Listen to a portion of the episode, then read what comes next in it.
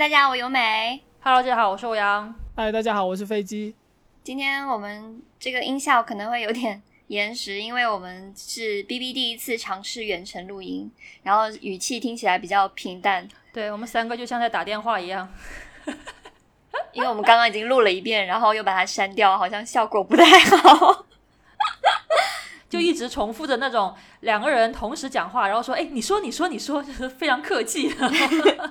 好吧，就是我们现在都在各自家里面，所以今天音效可能有点赛博感，有点延迟，然后大家用更加前卫的嗯视、视角来看待这一期内容吧，就是效果不是很好。嗯，就是关于我们为什么会在家里录的话，就最近大家疫情这个情况，大家也看到了嘛，所以说大家也是要呃多注意一下卫生，然后少聚集。就我们三个人现在就是减少聚集，在各自家里面录电台。我诚实一点，因为广东真的外面太热了，我不想出门。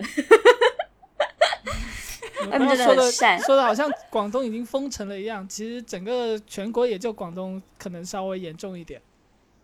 是吧？对，嗯，然后对，反正都是要多多注意一下喽。对对对，嗯健康第一啦。那今天来聊一个比较适合此刻的场景的话题，就是异地恋。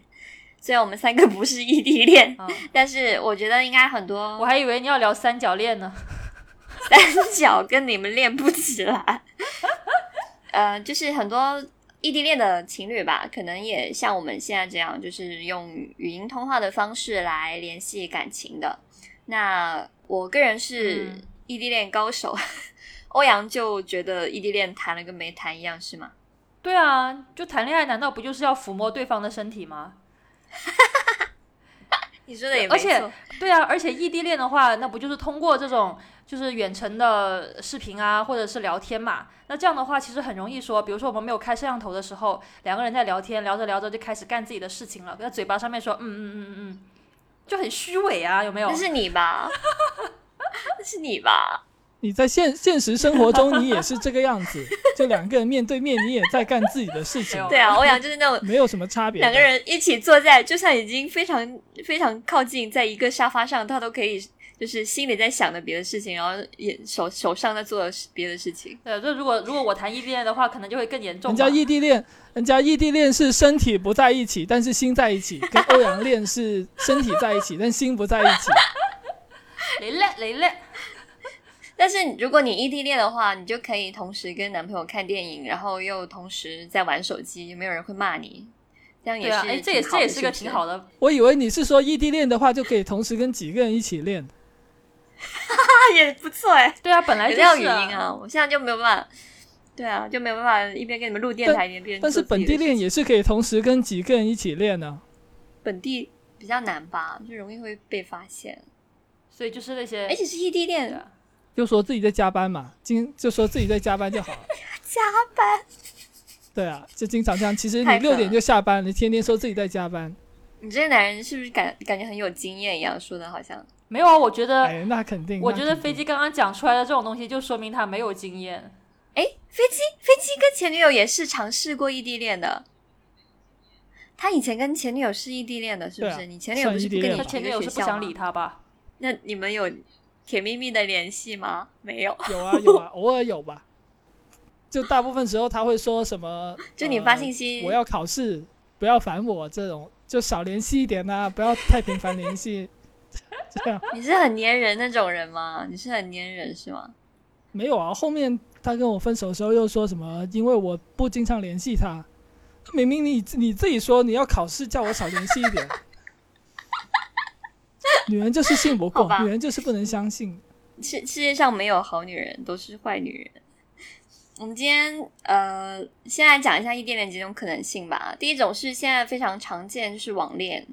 就是网恋的话，有时候你们两个就是在不同城市嘛，然后认识就到了，是可能就根本就没有见过面，，对，就是网上认识的那种人才叫网恋嘛，也有可能是现实中我们还没有见过面的那也有可能是不在一个城市，然后见过面，但是又不得不回到自己的城市，那也叫网恋吧？是吗？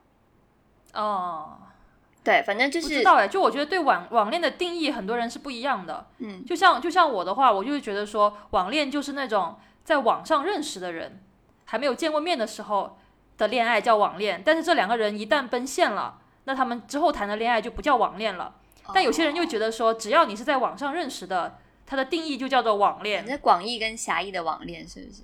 就反正是、啊这是一种可能性吧。然后第二种是说，呃，学生分分居，像最近不是高考嘛？高考结束之后，那有些同学可能选择了不同的城市的大学，你要去广州，我要留在深圳什么的，那就形成了一种嗯不得已的这种呃异地恋嘛。然后第三种，像我我所在的公司就比较多异地恋的人，因为可能大厂的 offer 就就比较吸引人，然后有些人会离开他们本来的城市，甚至已经是成家了的，就是呃一个爸爸或者一个妈妈离开了他的家庭，然后去到有大厂的城市去去工作，然后可能会周末回去一趟这样子。嗯，这在我我的我的圈子里面就比较多，因为我们经常就是呃什么星期五下午下班，然后有些人一秒就不见了，但平时可能加班到很严重，然后消失了之后，他是马上就回回到自己的城市去，然后周周周日早上又回来，我感觉好像我们学生时代的时候上学哦，嗯，就是有就是住校的时候那种周六日嘛，然后周六对对对对对那种感觉。嗯，然后第四种可能就是对，像现在疫情可能被封锁了，像呃，如果有些同学他们的伴侣是在国外的，然后本来是一年可以几聚，但是没有办法，对方就是一直回不来，那这种情况下也就只能就是分居各地，就没有办法在一起。这种也也就是不得不异地恋，有可能是你在广州南沙，我在广州荔湾，大家也现在也是异地，因为荔湾被封了嘛，你也出不来。对啊，嗯，对啊，封了出不来就挺挺对挺惨的。那其实如果可以同城，我相信也不会有人非要异地吧，因为如果要跟就是同城呃恋相比的话，异地恋肯定是比较辛苦一哎，但是我有一个朋友啊，他就是可能谈恋爱谈的比较比较久了吧，就也有一两年的时间。他们两个呢，就是在同一个城市的不同区，然后他们上班也是在不同的区，那他们也是周末才见面呢。就他们可能周一到周五大家各自上班，各自回各自的家里面，就不会说硬逼着对方下班之后一定要见个面，然后可能吃个饭或者怎么样，然后第二天早上要很远的去跨区去上班。啊，或者说晚，或者说晚上半夜就在一起多久了？就可能有一两年那种久了，对，那可能是感情哦、这种就？是没有什么感情了。就见与不见无所谓了。对，所以异地还有一种可能性对啊，就比如情淡了嘛说你住，盐田，然后我住宝安。是啊，就是有时候就是像，因为深圳是一个很扁的城市，然后呃跨个区，可能我在不要说宝安跟盐田，可能我在南山，你在罗湖，然后嗯周中我上班下班之后很嗯辛苦，还要见个面，我觉得还是挺累的。就跟我跟我朋友都是这样子，对啊，就很辛苦。那我可能真的会愿意，就是周末的时候再见吧，还挺辛苦的。那其实晚上也可以联系啊，不一定要黏在一起。我反而觉得这种隔几天见一次的会更加嗯甜蜜，就每天黏在一起。我想，你现在觉得说，你现在是不是跟男朋友住一起啊？对啊，干嘛偷笑？你会觉得说，他每天在你家，就现在这个情况看来，你会觉得开始有点烦了吗？没有吧？欧阳可能不是开始有点烦，是早就开始烦，早就烦了，从一开始就烦。可能是她男朋友开始烦了，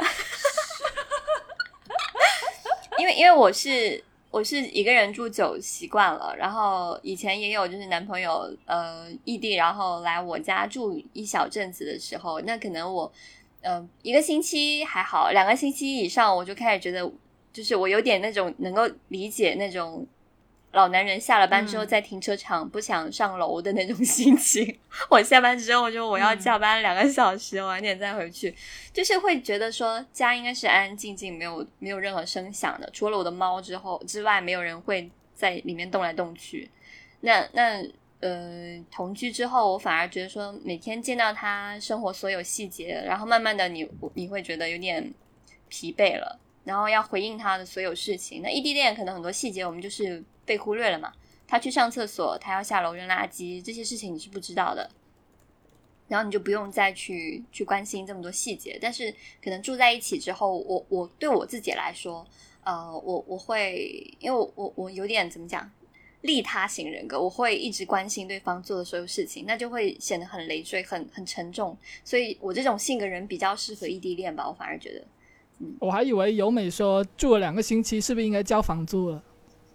两个星期都都十十四天了，半个月了，钱呢？钱到哪里去过？秦斗 冰斗，半个月的，半个月房租也是挺多的，跟我 A 一下。嗯，好了，那讲回来啦。其实如果说可以同城的话，应该大部分大部分人不会像我一样，就是会选择异地吧。所以今天呃，也不是想来跟大家讨论异地恋是好还是不好，只是想来跟大家分享一些，嗯就是可能对于一些不得已而异地的听众来说有用的一些技巧吧。来推荐几个比较适合嗯异地恋一起玩的游戏。嗯，因为飞机哥哥玩很多游戏。对，其实我们本期内容主要是在讲游戏。好的，我可以下线了。拜拜。你也是有 在 你也是有在玩游戏的好吗？你不是当初说自己是什么老猎人，玩怪猎怪物猎人，结果一上手对啊哪个是攻击，哪个是跑，我都不知道。这里面有几个游戏还是欧阳玩过的啦，有啦，有嗯有两三个啦。嗯，那第我一共分三类游戏吧。嗯对，一共分三类游戏，第一类是互助型的，第二类是共建型的，第三类是探险型的。我们先来讲一个互助型的吧。啊，飞机哥哥开始，呃，我来讲的吗？其实呃，你先讲第一类嘛。互助型的游戏，就是我选的几个是大家可能都会玩，或者是比较容易去玩的游戏。第一个肯定就是王者荣耀啦，嗯，我是不玩了。但但是我我也没有玩过这个游戏，但是我看大家都在玩，估计年轻的情侣都是玩这种年轻的这种类型的游戏的嘛。对我已经嗯老老已经玩不了王者荣耀这种。我我觉得手游可能现在最火的，可能还是就玩的最最最多人玩的，可能还是这个游戏吧。所以说，大家一说一起玩游戏，可能默认就是玩这个游戏。嗯而且手游的门槛也比较低嘛，就大家有有手机就可以尝试一下。啊那我们之后讲的一些游戏，可能就是需要设备，你需要一个 PC 或者一个 Switch 什么的，那那可能就会需要更多的一些成本投入吧。所以我们第一个推荐的是王者荣耀。那其实我们推荐这一类的游戏互助型的，它都有一个共通点，就是说呃可以互相配合，可以互相考验彼此的耐性。还有更重要的一点是在你玩的过程当中，可以更多的看出对方的一些深度性格。因为有些人就是你平时看他没什么，但是你要是呃稍微对他有点阻碍，呃帮不上忙，或者是甚至帮到忙，他会马上变得很生气。那我觉得这样的就是情侣关系。你们在玩游戏的时候，可以更多的看出对方的一些真实的就是心理吧。就如果他很不耐烦，他容易发脾气，那在玩游戏的时候就可以体现出来。对对对，你玩那个王者的时候，你可以你可以多点送人头，就是拼命的死，拼命的死，看你的男朋友的反应。这也太坏了！就像我，我女生我也会生气啊，我男朋友玩成这个屎样。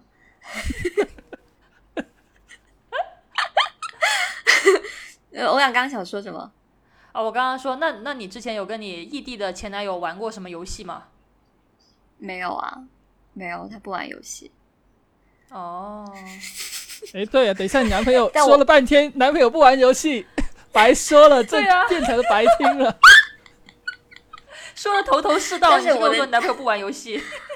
我的前提是他真的很忙，那个时候学业方面吧，也可能是呃不屑跟我忙跟别的，女孩子聊天吧。异地恋不是可像是不喜欢我吧，不要再说我要哭了。好，第一个就是王者荣耀，第二个是怪物猎人。那欧阳玩的比较多，气人对，怪物猎人最最近哦为什么气欧人阳真的玩的的比较多吗？真的玩的比较多吗？等一下一打开时间，游戏时长三个半小时。买了三个月，时长半小时。嗯，对我们这里说怪物猎人，其实其实就是怪物猎人 Wise 啊，因为怪物猎人还有很多，啊还有怪物猎人 World 嗯。什么的。啊，我是说有些游戏的话，它可能就适合大家一起玩，就像怪物猎人这种游戏一样的话，我自己玩的话特别没瘾，所以我最近老是逼着我自己要呃怎么说好呢，沉下心来玩游戏，因为你开始跟人组队之后呢，你就不好意思退出。就我自己玩的话，我可能随时不嗯。想玩了之后，我就立马就说，哎，算了，我打了一盘之后心情不好，打不赢，或者就忙别的事情，玩手机去了。但是你跟别人组队的话，你就不太好意思，你可能玩了一盘之后就说什么，我就我要走啦什么的，告就是对吧？嗯，所以我玩这个游戏嗯也是为了让我自己能够沉下心来享受一下游戏。我觉得其实这种游戏还有一个好处是，呃，怪物猎人，然后还有呃，我们平时也会联机一起玩的马车，还有那个喷喷什么的，喷射战士 不是那个叫什么华华华莱士吗？一起一起一起一起华莱士 一起吃华莱士士是吧？不是那个华莱士是那个 停止，等一下阿平要生气了，阿平生气了。就是像这些 Switch 的上。的一些游戏，我觉得还有一点好，你不仅是两个人一起玩，还可以叫上你身边的朋友。因为我们之前也有在其他的节目里面有讲过，嗯、情侣之间有时候互相介绍彼此的朋友，然后可以更加深度的了解对方的生活还有交友圈子嘛。所以这类的游戏，你不仅可以跟你的伴侣一起玩，也可以叫上他的朋友。那其实呃，也可以深度的，就是进入对方的生活圈子里面，我觉得也挺有趣的。就是你不仅是跟他两个人一起合作去去玩一个游戏，还可以跟他的朋友一起。那其实我觉得很热闹，然后他们也会更加的知道哦，原来你不是单身，或者是原来你不是呃一个很孤僻的人，你玩游戏的时候有这样的一面。然后我觉得这种这种氛围蛮好的吧，就会呃比比两个人就是各自待在家，然后又不知道干什么，会更加有趣一些。但不要叫飞机，就是融入到对方的一个交友的圈子里面。什么？我就不要叫我？因为他是车神，他在前面一直赢，然后你们两个只在后只只会在后面菜鸡互啄。飞机可以这说明你让们应该在游戏里面投入更多的时间。你看我的马车都有一百多个小时，我的我跑地是有原因的。你们这玩一个两两三个小时就想跑赢我，这不是痴心妄想吗？哎我想问你一个问题马车是真的有技巧的是吗？它不是全靠肯定你很多很多技巧啊然后走左拐右拐，所以你是学了技巧才会这么。他熟练地图就可以了吧？我是我是基本上把那个一百五十 CC 的地图全都跑了三星嘛，就跑三星就是四张地图，每一张你都要跑第一名，就是一共是八八个八个大赛嘛，我全都赢了，一百五十 CC、五十 CC、一百 CC 镜像我都赢了，然后两百 CC 我也跑了一半了吧，就还有四张我没有跑赢，哦就这样。哦，那个是需要单机完成的是吗？平行？是啊，是啊，是啊，我的漂移可能都是几万次的，我漂移次数都是几万次的。他他好自满哦！欧阳，你刚刚想说什么？你想买个马车跟我们一起玩，是不是。我怕我可能跑跑了一圈之后，我就去玩手机去了，你们骂我。你来玩嘛！现在有个人在我后面垫底，我每次都输，好哎，丢人、哦。说不定我买了之后，我就开始超越飞机。你想，这话我都不敢说，痴心妄想，想话我那么多不。敢说。哎，你不是最近还买了分手就厨房？飞机刚刚前面那一段话就讲的好像很热血一样，其实他只是在玩游戏，就说的好像什么跑了多少 CC 多少 CC，还有两个多小时，怎么怎么怎么样跑了第一飞机名，就感觉很热血一样。真的很厉害，他是那种可以让你一圈，然后你都能赢，然后他都能赢的人。呃，让一圈赢不了好吗？最多就十秒我。到处到处跟人家宣传你是个车神。然后最近欧阳不是买了分手厨房吗？呃，我没有买分手厨房，我买的是那个搬家。但搬家不能够异地恋玩吧？对，那个搬家不能异地恋玩，那个就是跟男朋友在在家里面就是就是这样玩了。也没有真的有玩到分手的那种冲动嘛？没有啊，因为因为没有玩多久，我男朋友就不愿意跟我玩了。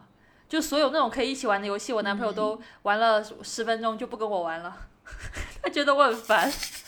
我猜可能玩了十分钟，他已经想要跟你分手，他不继续玩下去，是想要抑制住自己的这个冲动。闭嘴好吗？算了吧，算了吧，哎，不要了，不要算了这算了。种厨房是可以就是异地异地联机的是吧？对，可以。它是一个怎样的游戏呢？你可以可以可以讲一下是这是一个怎样的游戏？欧阳来讲一下吧，你玩过什么游戏分手厨房啊，就是其实就是合作一起做菜，对啊，其实分手厨房跟分手搬家是一样的，就都是合作去做一件事情。分手厨房就是合作去做菜，然后分手搬家就是合作把一栋楼里面的东西，呃，嗯家具什么的都搬上车，车一栋楼就是一套嘛。小别墅那种吧？它就是有有一个平面的一哦套哦房子嘛，它可能有三房两厅，然后每个房间里面有不同的家具，有床，有电视，有什么的，就你要把不同的东西都要搬出去。然后有些东西大的话，必须两个人协助；东西小的话，你可能一个人就搬出去了；东西轻的话，你可以丢。东西重的话，你可能只能抬，就是会在一些细节上会有一些需要协助的一些、一些部分了。对啊，然后分手厨房的话，其实也是类似这种游戏，嗯因为它有时间嘛，所以说你可能在操作的过程中，你需要跟对方配合的很流畅，大家很明确自己的任务，才能够在一定的时间内去做更多的，就做成更多的菜嘛。那这这过程中就很容易吵架。哦，所以才叫分手系列。它本来名字不叫分手厨房对啊是的，嗯，是，这游戏其实就是考验彼此两个人的默契和协调性嘛。是啊，是啊，就很容易吵架嘛。所以这种情况，就你能看出对方原来是个很爱发脾气的人。说不定你们真的搬家或者真的一起做菜的时候，他真的会骂你。就可以看出对方的性格是不是一个很急躁的人。对 对对，是，嗯。然后还有一个游戏，你来讲吧，飞机。最后一个我都不知道怎么念。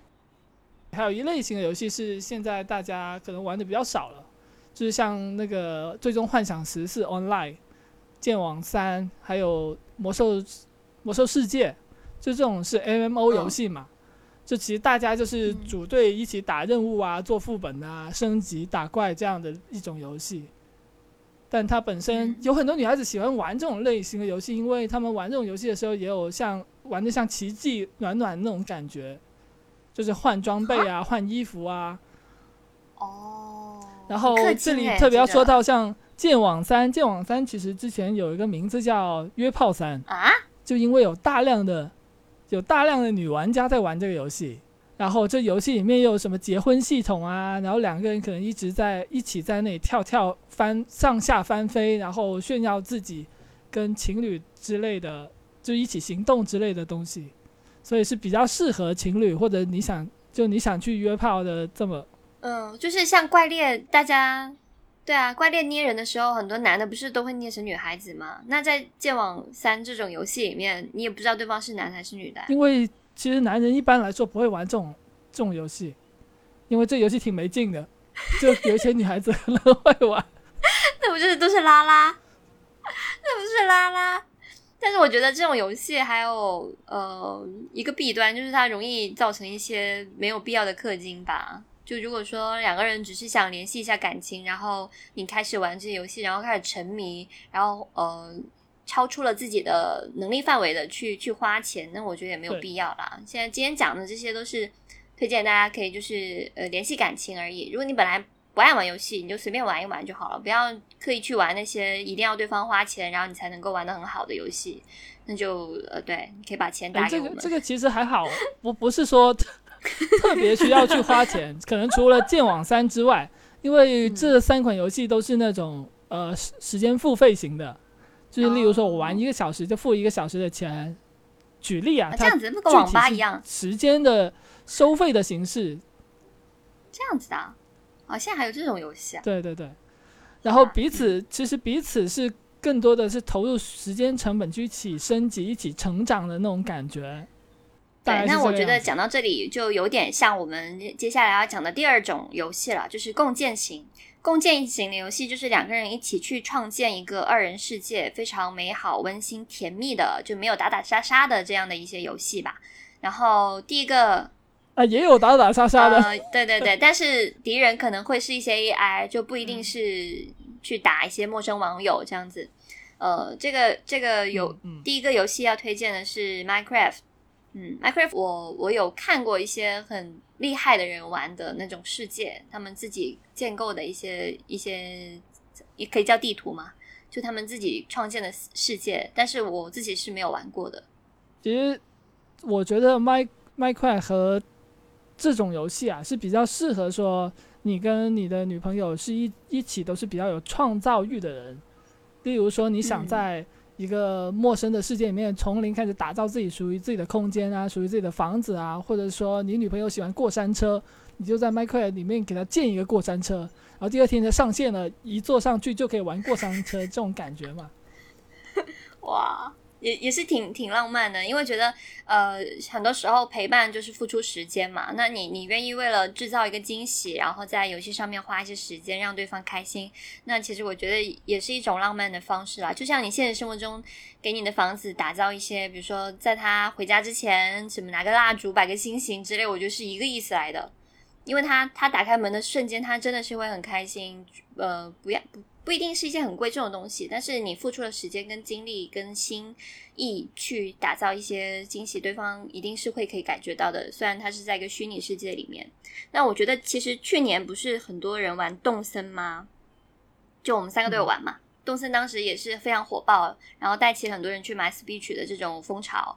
那呃，我我最近也在网上，就已经过去一年多了这个游戏，但是还是经常会看到一些动人的故事的分享。我觉得最古早的时候，动森有一个呃很美好的呃故事，就是说有一个人他打开了他的 3DS，是他呃妈妈以前生病了，然后在卧卧病在床，反正是不能够动弹了之类的。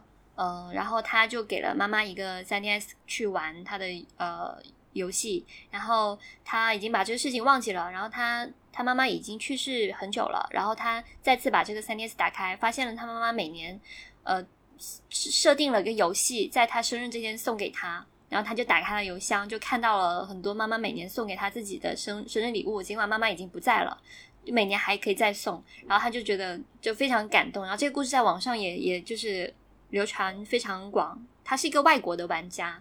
然后到了这一代 Switch 之后，我最近又看了一篇文章，是讲一个妈妈她自己也玩动森，她自己玩动森打开之后，她每天就是捡树枝、砍树，要么就是呃钓些鱼去卖掉，然后岛上面都是杂草，她也没有去打理。然后后面有一天，他就呃，他女儿一个很小的小朋友，他也想玩动森，然后他妈妈就给他每天一个一个时间去玩，就不能够超量，然后他让。女儿女儿自己去玩，但他等他女儿玩的时候，他才发现，哎，原来他女儿跟他只能在同一个岛上。然后他女儿出现了一个，就是他登陆了之后会有个小帐篷嘛，然后他就发现了之后，他就每天呃想就进了那个小帐篷，发现那个床啊什么的，虽然跟他本来的都一样，就是他自己也玩过嘛，但是他觉得因为女儿存在过，所以这些东西看起来变得非常的就是甜，很可爱，很很美好。想象他女儿也在游戏里面。躺过这个小床，他觉得啊，好像看起来很温馨，然后他就开始给他女儿准备很多呃这种小惊喜，然后把他门口的那杂草全部都清掉了，每天给他送一件小衣服，扔一点小钱让他给去可以去买点东西，然后呃想快点把那个博物馆建起来，因为他希望女儿可以早点看到博物馆里面很很美好的那些画，呃就是可以进去玩嘛，很美好的画面，所以我就是当时看到之后，就是这种。就是共建型的游戏，它可以在游戏里面，呃，给对方一些非常简单的美好跟惊喜。这是日常生活中可能我们比较难以实现的，因为可能像这个妈妈，她平时也要做家务啊，也要工作，她很累。但是在游戏当中，就是还原了爱的最原始的一种表达的方式吧。就是我想把最好的东西分享给你。那这种东西是在现实生活中可能你，呃，会不知道如何去表达的。但是在游戏里面，就是很简单就讲了出来，我觉得是很美好的一个回忆。对我也要分享一下关于动森的我一个很美好的小事件。哎呦，你也有啊！就是去年的时候，不是有很多有很多网友、很多群友跟我们一起玩动森吗？就是邀请我们去他们的岛上啊，或者是来我们的岛。其实我去每一个那个群友的每个粉丝的那个岛上，我都会给他们留字。有什么字？就是有个布告板吗？板，我会在这个布告板上面写 辣子鸡、麻婆豆腐，还有什么鸭血锅之类的。我去每一个人的岛上，我都会这么都会留字，真的。他是用手写板写的嘛，所以写出来就是你手写的感觉。对，是不是很温馨？嗯，就是你这是牛皮癣活动好吗？然后有一个有一个粉丝，我忘忘了是谁，我去了他岛好多次。然后后面有人说，他的朋友他登他岛的时候，发现他岛上的布告栏写的全是吃的，以为他是在减肥或者是想吃什么东西之类的。然后结果全都是我写的。好吧，我想起来，其实去年因因为疫情嘛，那可能很多朋友都没有没有见面很久了。然后呃，当时我的一些可能现实生活中已经逐渐有点疏远的一些朋友啊，还有一些以前很久没有见面的同学，还有一些亲戚，就是同辈的，因为我潮汕人嘛，就是很多兄弟姐妹。那其实现实生活中可能不怎么联系了，已经就是蛮生疏，可能就过年见一下这样子。但是因为这个游戏的原因，大家都可以嗯、每天一起分享一些可爱的好东西。你有的小裙子，你可以寄给我吗？然后你的那个好好好看的家具，你可不可以买一份给我？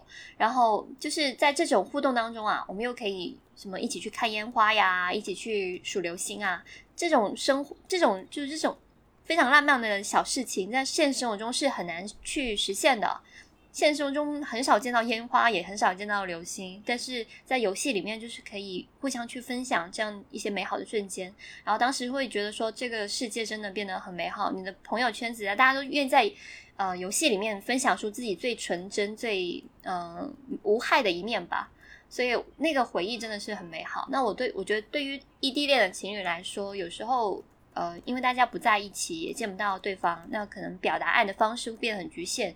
那有了游戏之后，这种表达就会变得非常的多样，而且会变得非常的单纯。我觉得是动动森给我的一个很好的一个生活启示吧，就是在现实生活中你也要去多表达爱，而不是只有在游戏当中，然后在呃现实生生活当中逐渐忘记了去表达自己。我觉得这是很可惜的事情，会变得很冷漠，人跟人之间。嗯，怎么都不讲话，没有你说的，在流泪是我吗？我我我给人写的什么辣子鸡啊，写什么 麻婆豆腐，跟你这个比较起来就要差反省一下。自己。嗯，那同类的游戏啊，最近最最近不是有，个对对啊，对最近很火的一个摩尔庄园，我是没有玩过。我我也没有玩过，我想知道吗？我知道，但是我也没有玩过。我还特地去搜了一下，我还特地去搜了一下这游戏跟动森有什么区别。它有一个区别就是它没有办法，就它里面是没有小动物可以互动的。因为因为有的时候你在玩 Switch 的时候，那些小动物互动也很有趣嘛，就谁嗯生日了呀，谁发脾气了呀，谁丢了东西呀，你可以去帮助他。但是摩尔庄园里面就只有你跟你的朋友，如果你没有朋友跟你一起玩，你就会很孤独，嗯，对，他们就单纯就是社交型的游戏。少一点。那本来这也是跟情侣一起玩的游戏嘛，可能有很多男生也被女朋友逼着一起去玩摩尔庄园，然后名字还要改成什么？就是没有女朋友那种人。然后名字可能他女朋友名字叫婷婷，然后他女朋友就逼他说：“你这个 ID 要改成婷婷我爱你一三一四五二零。你说的是你那个年代的事情吧？好长哦，有没有超字数啊？”现在也有很多女生会这样的好吗？你们就是不懂现在年轻女生，你们年纪大了。你是有被逼过是吗？有女生逼过你改名？哎，我发现哦，我发现，我发现，我发现一直一个很想讲的秘密。哦，飞机的微信号好像是他的女朋友的名字。不是，不是我女朋友的名字，我说过好多次啦，不是，是一个武侠小说里面的人物的名字。哦，这样子吗？因为他的微信就是不是名字，是那个 ID，然后是一个 ID 不是他本人的名字。我一直在想，对，那是谁？那是谁？很很多人都以为是我女朋友的名字，其实并不是。好激情哦！飞机就是想强调他并不是这样的人不是微信 ID 改成易烊千玺，易烊千玺逼我的。不是那个微信 ID 不是我女朋友的名字，QQ 密码才是我女朋友的名字。这个解释你要爆我麦了！我笑死了。每期反正一定要有这个环节，前面有环节，今天打卡了啊，打卡了，嗯。然后我们之前还玩过另外一个游戏，是年初的时候吧，玩那个《英灵神殿》。对，嗯，其实还是挺好玩的。灵英灵神殿是一个怎样的游戏？对你来解释一下是怎样的游戏？主要是一个开放世界探险建筑类的游戏吧。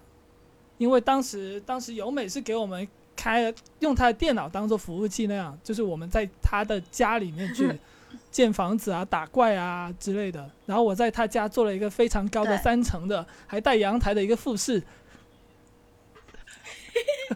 非常我是有。私心的哦哎，那个游戏是不是有点像什么《我的世界》啊之类的那种？呃，叫什么有点像，有点哦，像。我的世界是刚刚讲的 Minecraft，、第一个讲的 Minecraft，、哦现在讲的是英灵神殿，但是它没有那么没有那么，我只我觉得没有 Minecraft 那么硬核吧。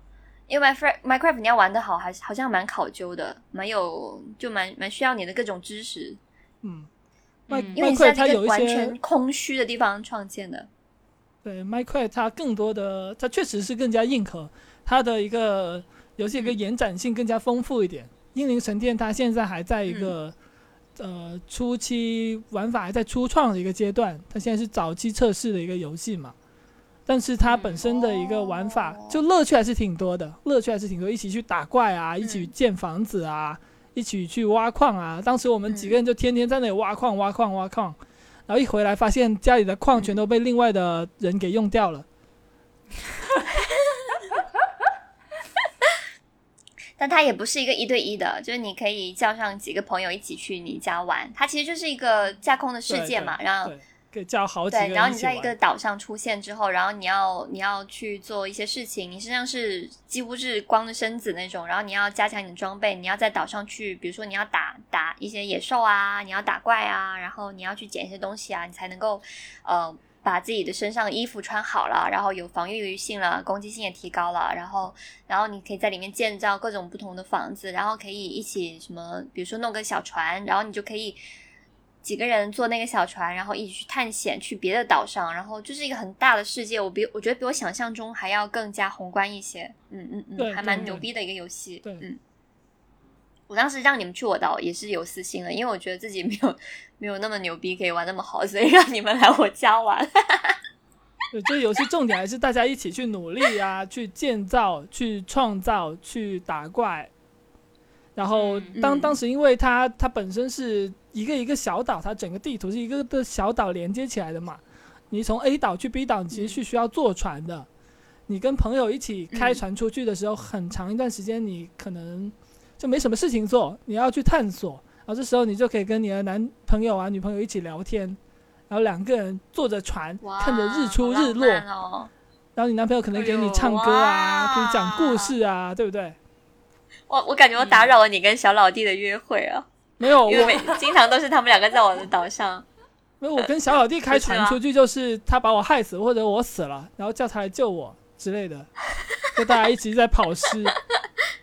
好了，那其实第二个游戏它呃最主要的一个共性就是可以两个人一起去创建一个新的世界，然后在这个世界里面，你们可以共享、共同去分享一些美好、温馨、甜蜜的回忆，这样子。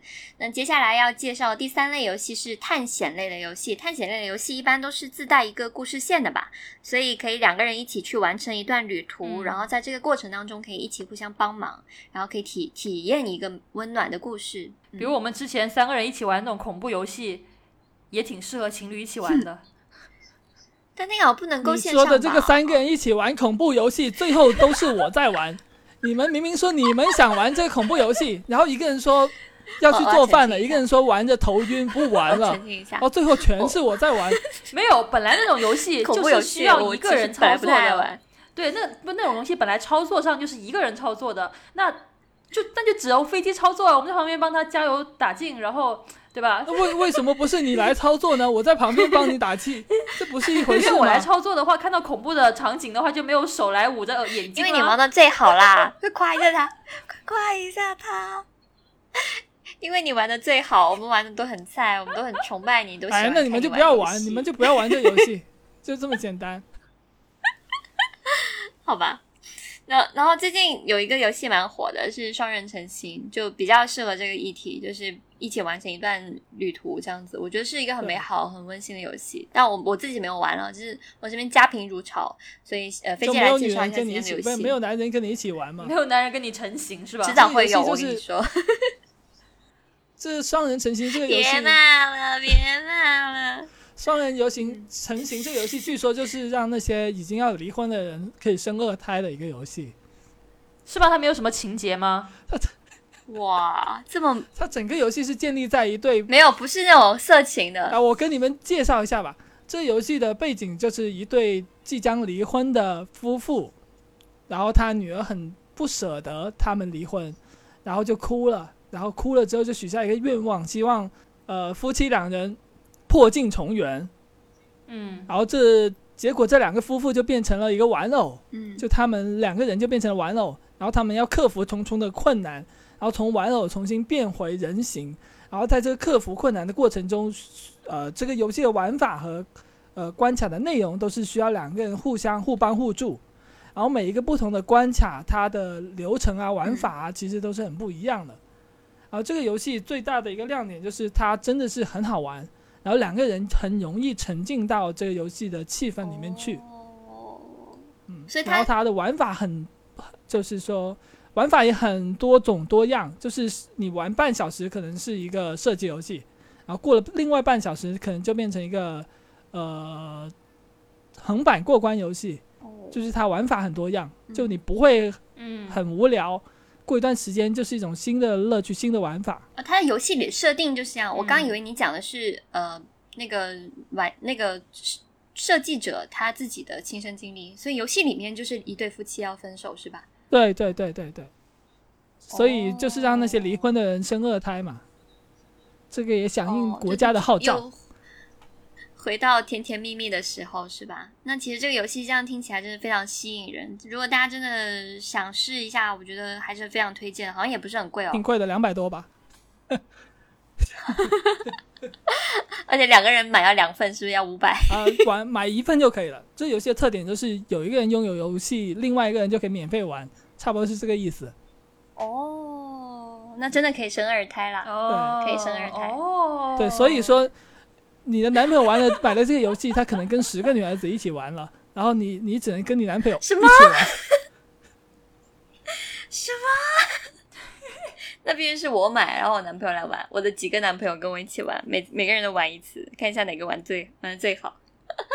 然后最后一个你写的是神界原罪，我是不对知道为什么会出现神界原在这里了，罪二，你来解释一下。首先它是一个非常非常非常优秀的 CRPG 游戏，然后这个游戏比较大的一个特点就是你们可以胡逼乱玩。例如说，它的游戏设定是你们几个人流落到一个荒岛，但是这个出岛的方法是有非常多种的，就例可能有五六种，你需要不停的跟人去交流啊，跟那个物品去交流啊，然后你们两个人可以分开行动，一起去就是去探索这个岛，然后到最后你们可能每一个人都可以想出一个不同的方法去离开这个岛，而这个游戏里面的互动的形式也是非常多种多样的。例如说，你可以把岛上所有的守卫全都杀掉，然后跑出去；你也可以跟别的不同的人、不同的 NPC 嗯呃做出不同的方案去离开这个岛。你也可以自己去找一条密道去离开这个岛。反正这个游戏的探索的乐趣是非常多的。你可以说你男朋友去探索一种另外的方式，他跟你完全不知，就是你完全不知道他探索出的是什么方式，然后他跟你讲，就是可以加强两个人之间的互动嘛。嗯那我要强调一点，这个游戏它是回合制的，所以大家如果不喜欢啊 这有什么问题吗？很好玩的回合制啊！回合制游戏玩了跟没玩我就不喜欢玩回合制啊按两下。你应该跟回合制游戏道歉。好吧，今天呃，总的来说，我们介绍了非常多这种呃游戏，然后可以提供给一些异地恋的朋友。如果你们一直就是苦于说两个人，嗯、尽管可能周末时间会或者是休息时间会腾出来很多，但是两个人除了聊些生活琐事，也不知道有什么事情可以做的话，呃，可以尝试一下两个人一起玩一款游戏，然后可以酝酿出更多的一些感情吧。总的来说，因为异地都是出于无奈嘛，那有一个人陪伴，我觉得还是比孤独一个人要好吧。就如果说，呃，像像现在很多都市青年就不得不一个人生活，然后我觉得还是会蛮无聊的。但是如果在休息时候有有一个人聆听你的一些呃生活的一些小事，然后可以分享你的一些开心的东西，可以一起去聆听你的一些苦闷的事情，我觉得也是一个挺开心的事，就是总比你一个人孤零零的要好一些。所以呃，最后总结几点，呃，我我个人觉得啊，就是异异地恋非常重要的一些准则吧。就是第一个就是要保持彼此的诚实，就是不要互相欺骗。像刚刚我们讲那个什么买一个游戏跟十个人玩，这种就不要发生。对，然后第二个是要有像规律性啊、契约性的一些陪伴。你说好了每周三陪我一下，那就是一定要陪。你不能说呃老是去做别的事情，除非是很正经不得不去做的一些事啦。就是要形成一个契约，呃，固定一段时间给对方，而不是呃想到就联系，没有想到就算了，这样很容易就是感情会变淡。那像我们今天分享游戏就很适合这种啊，就是呃规律性的陪伴嘛。然后第三个是要给异地恋一个限定的结束结束日期的目标，不要漫无目的的去等待。那这样的话，容易两个人越等就越嗯、没劲了嘛，就觉得没有希没有期待，没有希望了。所以最好就是定一个日期，然后比如说呃，可能明年夏天，或者是呃，可能今年圣诞节什么的，我们就不要在异地了，我们可以呃在一起生活。那我觉得这样会更加 就更加也也可以了。就我们就谈一个三个月的异地恋，我觉得也 也也挺浪漫的，就是不要有无止境的等待吧。这是我我我自己觉得说异地恋最重要的三个地方。然后最后还有个事情，飞机来讲，然后怎么又因为你比较义气是我来讲？就是最近有一些 不不要让法分子飞机讲，飞机可能会讲假冒我们的，假冒我们的过去的一些 ID 啊，或者过去的一些名字名字来行骗。对我没有说具体是谁啊，就是可能有这样的情况。对对对，嗯，就是大家要注意不要被诈骗，因为现在因为我们之前是做两性内容嘛，那可能两性本来就是一个比较禁忌的话题，那可能有些人呃不愿意公开的去讨论，也不愿意去直面自己的问题的时候，很容易在这方面被人三言两语就骗了钱。呃，就是比如说你你自己生理上觉得心理上或者心理上你觉得自己有点问题，但是你不好意思说，然后很多人就会就是坏人啊，就会呃趁人之危，然后用这种呃利用你的这种心理，然后去去骗你的钱，然后他们可能也手段非常的这种狡猾啊。非常下作，可能会潜到我们的粉丝群里面啊，或者是在我们留言板跟你们私信啊，你们一定要注意，要注意防范这些事情。对，嗯，电台的话，我们这边只有呃一个官方电台，然后还有只有一个微信公众号 “B B 办公室”。然后大家如果想对想跟我们多联系，想呃进入我们的粉丝社社群，或者是想呃更多的看到我们的内容，可以关注这两个方向的东西。然后其他啊、可能之后还会开微博，但是现在还没有开始运营。